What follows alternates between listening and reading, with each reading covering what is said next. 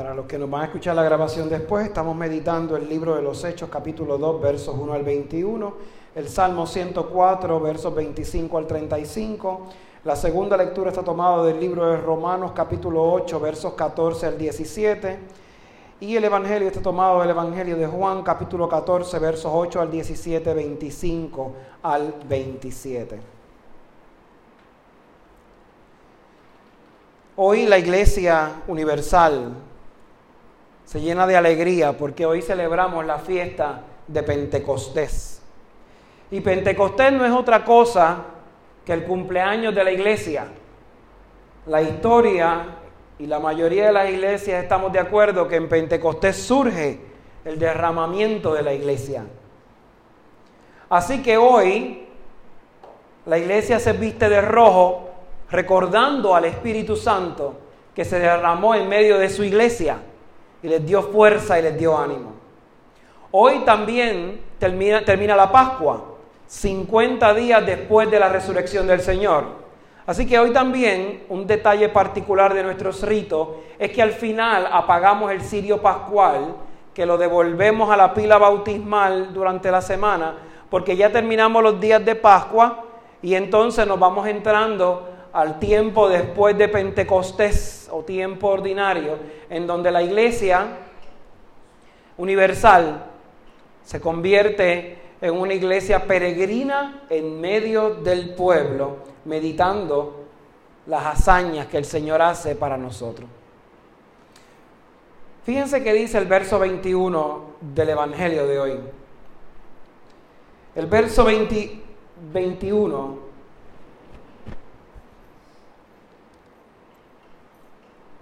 perdón, de la primera lectura de hoy dice, y todo el que invocare el nombre del Señor será salvo. Nuevamente, Hechos 2.21 dice, y todo el que invocare el nombre del Señor será salvo. Escuche bien esta palabra de hoy. Cuando los apóstoles estaban en ese momento encerrados allí en ese salón, ellos estaban encerrados, pero afuera y adentro del salón y adentro de ellos había mucho ruido, mucho ruido. El ruido es un problema serio en nuestra sociedad y en nuestras vidas. El ruido probablemente lo podemos catalogar como una amenaza ambiental porque a nadie le gusta cerca de su casa que haya un pop o que haya un montón de música eh, alborotando. Así que el ruido se puede convertir en un problema para los seres humanos. Pero el ruido llega a nuestra vida de una de dos maneras o de dos maneras. El ruido llega por elección o el ruido llega involuntariamente. Cuando me refiero a que el ruido llega por elección, es que nosotros elegimos que haya ruido en nuestras vidas. Y yo no digo necesariamente que prendamos la música a todo volumen. Probablemente usted puede estar en silencio en la montaña más alejada de la civilización, sin señal de internet, sin teléfono, sin nada. Y como quiera, alrededor suyo hay ruido. El peor ruido que nosotros podemos tener por elección es el ruido que se forma en nuestra cabeza. Es el ruido que no nos deja pensar. Es el ruido que no nos deja concentrar. Es el ruido que lastima nuestras vidas. El segundo ruido es el ruido involuntario. Es el ruido que aunque yo no quiera ese ruido, lo tengo que escuchar. Probablemente ese ruido viene de música que ponen a su alrededor, pero también de los problemas que están alrededor de nosotros que causan ruido. Así que los apóstoles estaban encerrados en un lugar porque el universo estaba haciendo ruido. ¿Y qué ruido estaban haciendo? Los judíos estaban buscándolos para matarlos. Los judíos los estaban buscando para hacerlos callar. Así que el universo estaba haciendo ruido, pero no ese no era el único ruido que estaba haciendo, sino que las palabras que Jesús les había dicho antes de morir y antes de irse estaban haciendo ruido en su cabeza. Es imposible que usted venga a la iglesia alguna vez en su vida, aunque sea una sola vez, y usted se lleve algo de aquí o se lleve algo de la palabra de Dios y no haga ruido en su cabeza. Y usted no se quede pensando, aunque sean cinco segundos, aunque usted no se lo quiera aceptar a nadie, cinco segundos en su cabeza, ese algo está haciendo ruido. Y la pregunta que probablemente tenían los apóstoles en ese momento es, ¿por qué eso está haciendo ruido en mi cabeza? ¿Por qué esas palabras de ese hombre están haciendo ruido en mi cabeza? Pero los apóstoles estaban haciendo obedientes. Los apóstoles estaban siendo tan obedientes que dijeron, tenemos que esperar aquí a lo que viene el Espíritu Santo que el Señor nos va a mandar. Pero en ese proceso sus vidas se llenaron de angustia. Así que el ruido, por consecuencia, no importa si es involuntario o por elección, causa distracción. Y el ruido causa distracción porque el fin del ruido al final del día es desconcentrarnos de lo que estamos haciendo. Los monjes budistas pasan años de su vida buscando concentrarse en el centro de su existencia. Hay monjes y hay técnicas de reflexión tan interesantes que los monjes pueden lograr controlar los latidos del corazón. Y es algo tan interesante y tan increíble porque tratan de alejar todo ruido de su cabeza con la intención de lograr concentrarse en lo que ellos entienden que es lo correcto. El ruido de nuestras cabezas al final del día cumple su propósito.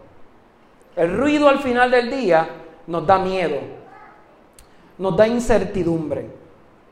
Si de momento te diagnosticaron un catarro, el ruido que hay en tu cabeza te dice, Dios mío, tienes pulmonía. Si de momento te dicen, choqué el carro, tú piensas que el bumper de atrás está al frente.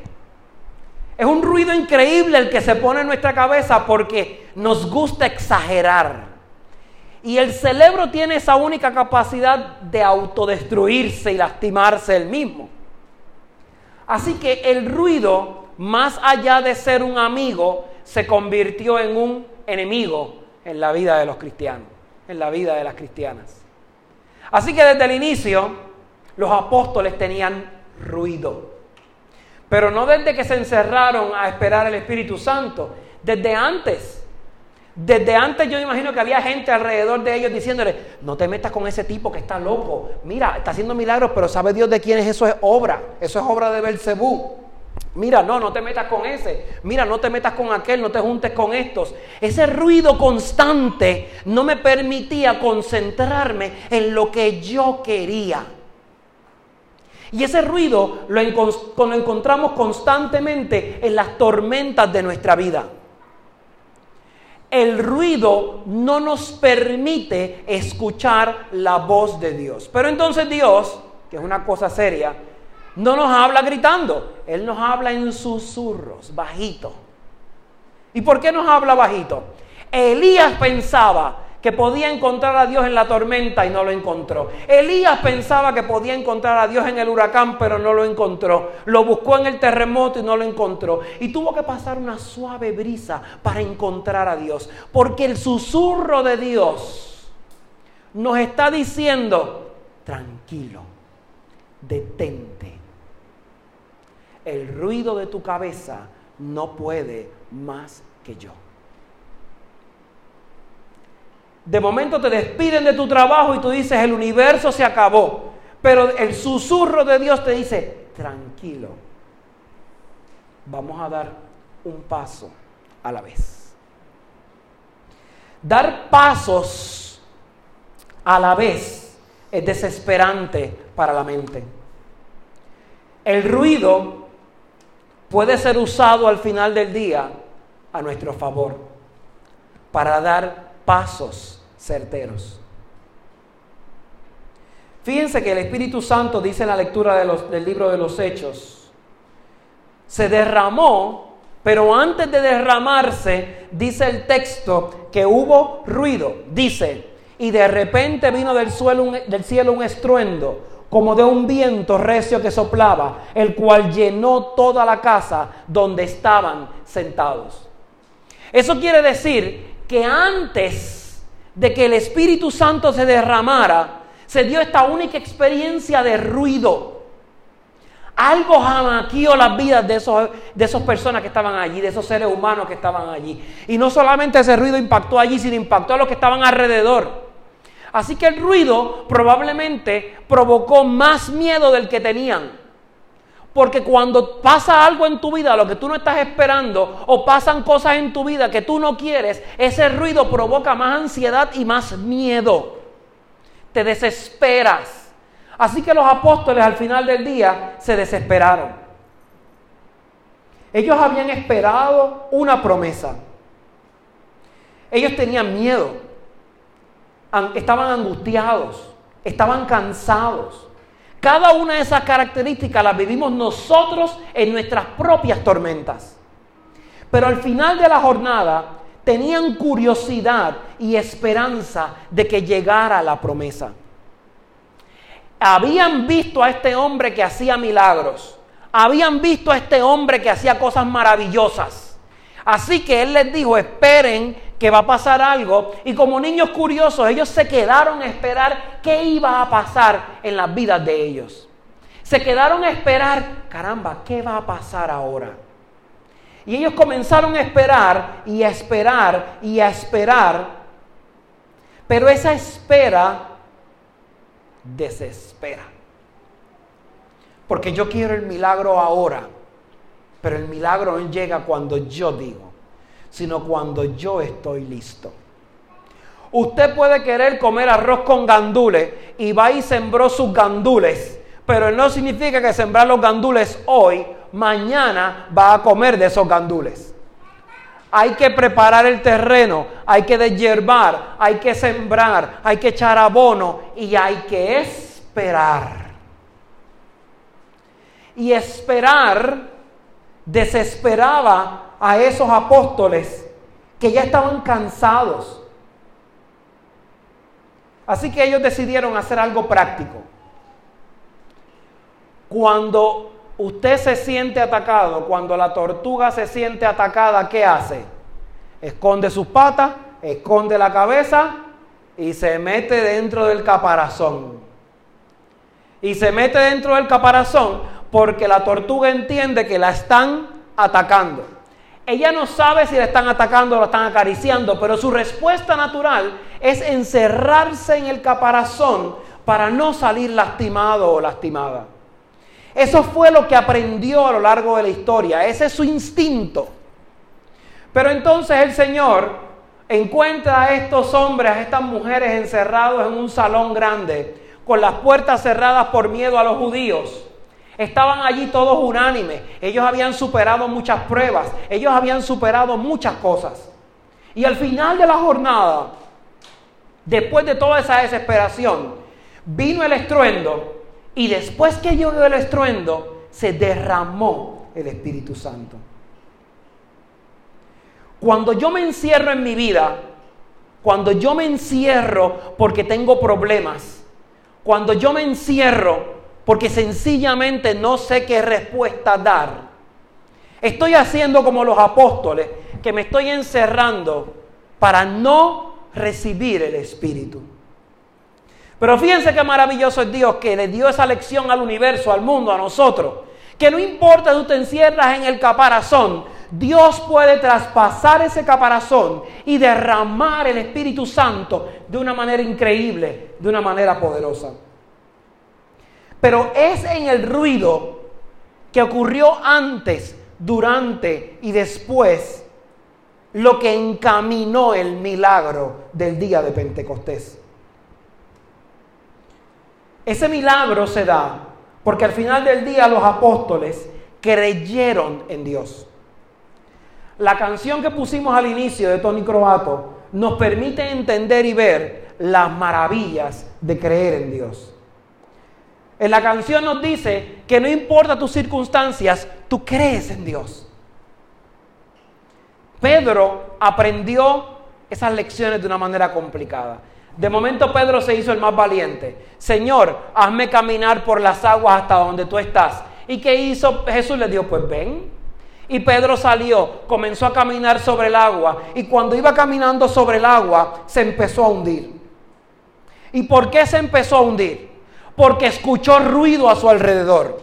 Porque la tormenta estaba dando duro. Porque el viento le estaba dando. Eso quiere decir que probablemente yo inicié mi viaje de la fe mi viaje de conversión profunda, mi viaje de transformar mi vida, pero los vientos que están a mi alrededor me quitan la mirada de Jesús y entonces empiezo a hundirme porque no sé cómo sostener mi vida en el medio del ruido. Y cuando se iba hundiendo, hizo lo más sensato que definitivamente podía hacer en ese momento. Señor, ayúdame. Y entonces el Señor mostró que no importa cuántas veces tú empieces tu peregrinar en la vida del amor de Dios, en la vida de la gracia, cuantas veces te caigas, el Señor va a tender tu mano, su mano, y te va a levantar si tú tienes la capacidad de mirarlo a los ojos y decir, Señor, ayúdame. Así que los apóstoles probablemente dentro del miedo, estaban embarrados del miedo y dijeron en su oración, Señor, ayúdame. ¿Cómo yo voy a poder ir allá afuera cuando me quieren matar? Cuando quieren que yo viva vida, una vida cristiana diferente. ¿Cómo yo voy a poder vivir ese Jesús que yo escucho en las escrituras hoy en el siglo XXI cuando estoy embarrado del miedo de que mis amigos me abandonen, de que la gente que yo quiero me abandone, de que no me comprenda mi familia, de que todo sea diferente? Entonces Dios hizo algo interesante. Entonces el Dios le dijo, tú puedes creer que yo te voy a ayudar. Puedes creer que al final de la jornada yo puedo hacer algo diferente en tu vida. Y cuando Pedro salió del agua, Pedro no salió brillando entre las nubes. Pedro tenía miedo, se agarró al Señor con la mano firme y cerró los ojos y el Señor lo aló. Porque los seres humanos cuando tenemos miedo y estamos siendo en ese proceso salvos, tenemos miedo, cerramos los ojos, pero sentimos una mano que nos ala, que nos sostiene firme y nos da seguridad. Si un niño se cae en una piscina o si un niño se cae y siente la mano de un adulto que lo está levantando, ese niño se deja guiar. ¿Por qué? Porque siente seguridad en la mano de ese adulto que lo está protegiendo. Entonces, ¿cómo yo puedo sentir la mano de Dios guiándome y protegiéndome si yo no permito que lo que yo creo cobre sentido en mi vida? Yo creo en un Dios que hace milagros, pero yo no permito que haga milagros en mi vida. Yo creo en un Dios que sana y que puede sanar los enfermos, pero no creo que puede sanar mi alma y que la puede restablecer de tal manera que no importa las veces que me ataquen, yo me voy a mantener firme en este barco. Dice el texto que entonces el Espíritu Santo se derramó sobre los apóstoles y se derramó en forma de lenguas de fuego. Y que el texto utilice la palabra fuego es muy importante, porque el fuego, en el fuego se hacen cosas muy interesantes. El calor, el fuego nos ayuda a purificar. Yo aprendí que cuando tú estás en el campo y estás cortando palos con el machete, si tú quieres limpiar y literalmente desinfectar el machete, lo que tú haces es coger el machete y pasarlo por la tierra caliente, porque el sol es un desinfectante natural. Así que el fuego me puede servir para purificar. Dice el libro del profeta Isaías que también con, carbón encendido el Señor purifica los labios de aquellos que envía a proclamar el mensaje del amor. Cuando se derramó ese Espíritu Santo, no solamente los purificó para poder enviarlos, sino que el texto dice de una manera particular que el Espíritu Santo se derramó a todos, a todos, no a unos sí, a otros no, a todos. Eso quiere decir que la salvación no es para unos cuantos, sino que todos los que creemos en Dios, todos los que confesamos nuestra fe en el Señor, somos salvos si creemos. Dice el texto también que comenzaron a pasar cosas milagrosas y dice, comenzaron a hablar en lenguas. Entonces la interpretación básica que los cristianos podemos hacer hoy es que empezaron a hablar en diferentes idiomas, que fue lo que ocurrió, porque dice el texto que cada cual lo ha escuchado en sus idiomas. Pero si ocurriese un derramamiento del Espíritu Santo hoy en Puerto Rico, la gran mayoría, más del 98% solamente hablamos español o hablamos español e inglés, así que nuestro idioma principal es el español. ¿Qué lengua vamos a hablar para que otros nos entiendan? ¿Desde qué lengua vamos a empezar a profetizar y hablar? Si el Espíritu Santo se derramase hoy, no es que nuestra lengua va a empezar a hablar un idioma diferente, sino va a poder empezar a hablar cada vez que se derrame el Espíritu Santo en el idioma que entiende el corazón y la mente de la persona que está a tu lado. Probablemente tú no seas psicólogo, ni consejero, ni trabajador social, ni psicóloga, pero cuando Dios capacita y derrama el Espíritu Santo, Él te puede hacer hablar en el idioma que entienda la persona que está a tu lado. Y tú le puedes decir palabras de aliento y palabras de fortaleza que les anime en este proceso. Así que el Espíritu Santo no necesariamente se tiene que derramar sobre nosotros para hablar en griego, en francés, en alemán, sino que yo puedo hablar el lenguaje que entienda mi hermana, mi hermano que está al lado mío. Y que yo pueda hablarle de tal manera que el Espíritu Santo mueva a esa persona a comprender lo que yo estoy diciéndole. El Espíritu Santo quiere derramarse. El Espíritu Santo al final del día es una fuerza increíble. Otro detalle importante que pasó ese día es que el Espíritu Santo capacitó para ser la voz de los que no tienen voz. Y probablemente sé que han escuchado esto en otros momentos. Quiero ser la voz de los que no tienen voz. Es un cliché bastante eh, común en muchos sermones, en muchas prédicas, inclusive en líderes políticos hablando o pensando que hablan por los pobres, por aquellos que no tienen poder, que no tienen un micrófono en la mano. Pero yo creo que este derramamiento del Espíritu Santo hoy, en esta jornada, no necesariamente es un Espíritu Santo que me dice a mí, a mí, yo como pastor, yo como sacerdote, yo como ministro del Señor. No me dice a mí que yo abra en nombre de los pobres. Quizás este Espíritu Santo de hoy, del siglo XXI, me está diciendo, Sé la voz del que no tiene voz y probablemente quien no tiene voz en nuestras vidas, en nuestra sociedad y en nuestro planeta es Cristo. Cristo se quedó sin voz. Se quedó sin voz porque el ruido que está a nuestro alrededor al final del día está siendo más fuerte que lo que Cristo puede gritarle al mundo. Y Cristo nos habla de un amor interesante y el mundo nos predica otra cosa diferente. Cristo nos dice, vayan por este camino, pero es más fácil pasar horas viendo videos de Facebook, de YouTube, de las redes sociales, que pasar horas pensando en cómo yo ser la voz de Cristo en medio del pueblo. Caminar a paso veloz, porque es importante cumplir con todas nuestras obligaciones. Es una característica de nuestras generaciones hoy en el siglo XXI. Vivimos atados a una agenda y la agenda nos va diciendo hay que hacer esto, hay que hacer lo otro y hay que hacerlo rápido porque tenemos que cumplir con la próxima tarea. Esa rapidez probablemente nos ata y nos limita para que la manifestación del Espíritu Santo no se haga presente en nuestras vidas. Yo tengo que cumplir con cada una de las obligaciones que, que la sociedad me dice, pero no puedo cumplir con las obligaciones que Dios me pide porque no tengo tiempo para ellas.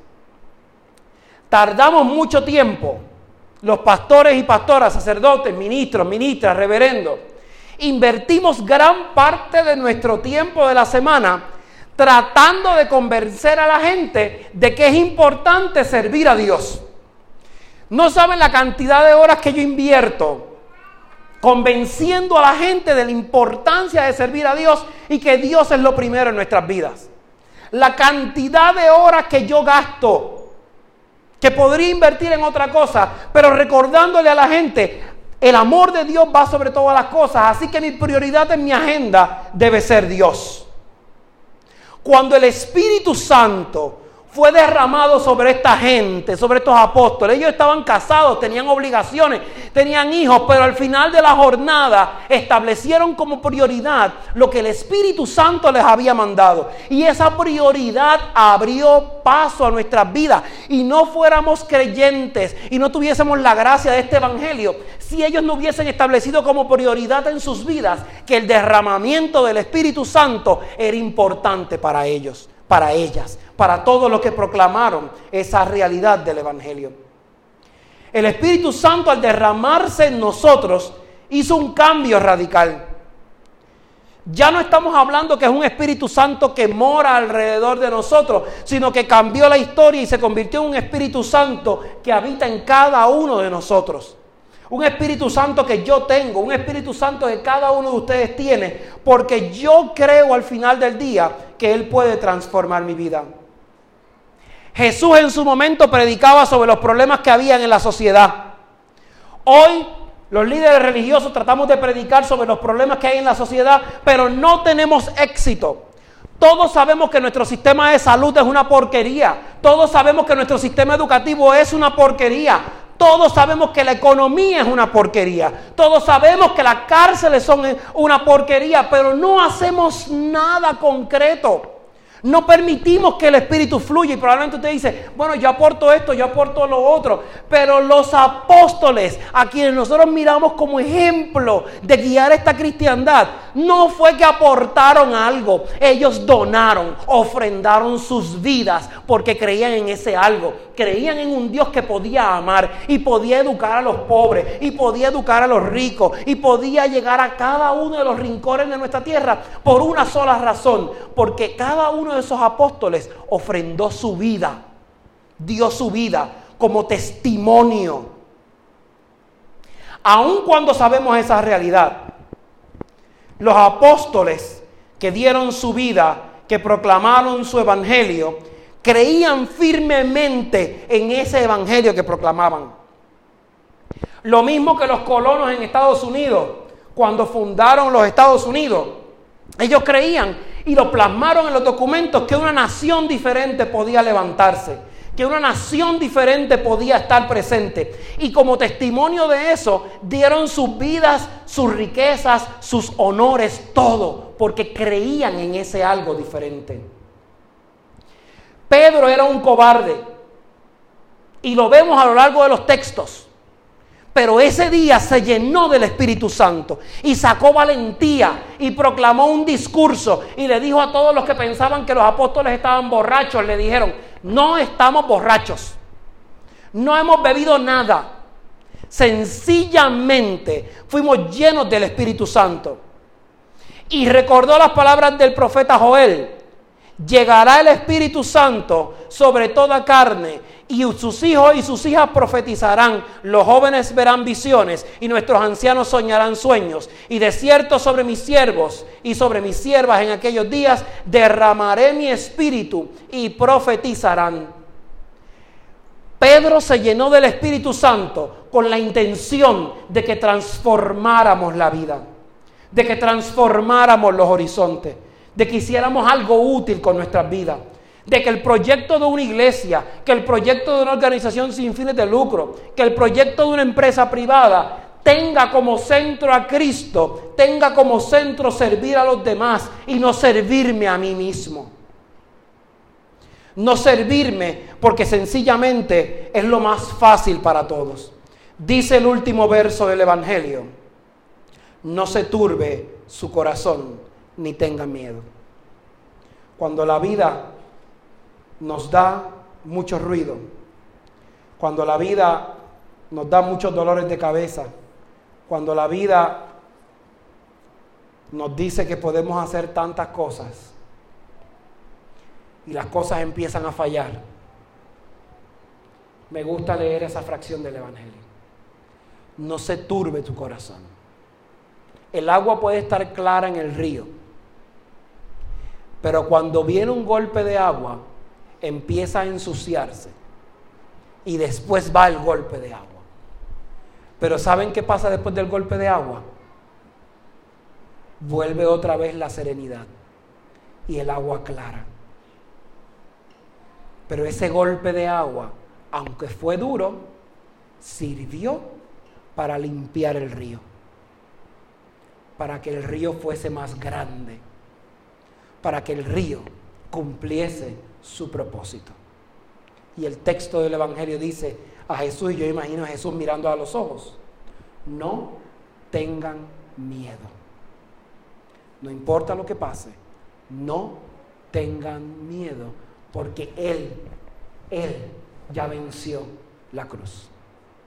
Que el Espíritu Santo se derrame en nosotros y que salgamos de aquí hablando en lenguas, pero en las lenguas de que otros corazones nos entiendan y de que otros corazones sientan que de verdad somos cristianos y cristianas, porque amamos a un Dios de libertad, a un Dios de amor. Que el Señor les bendiga.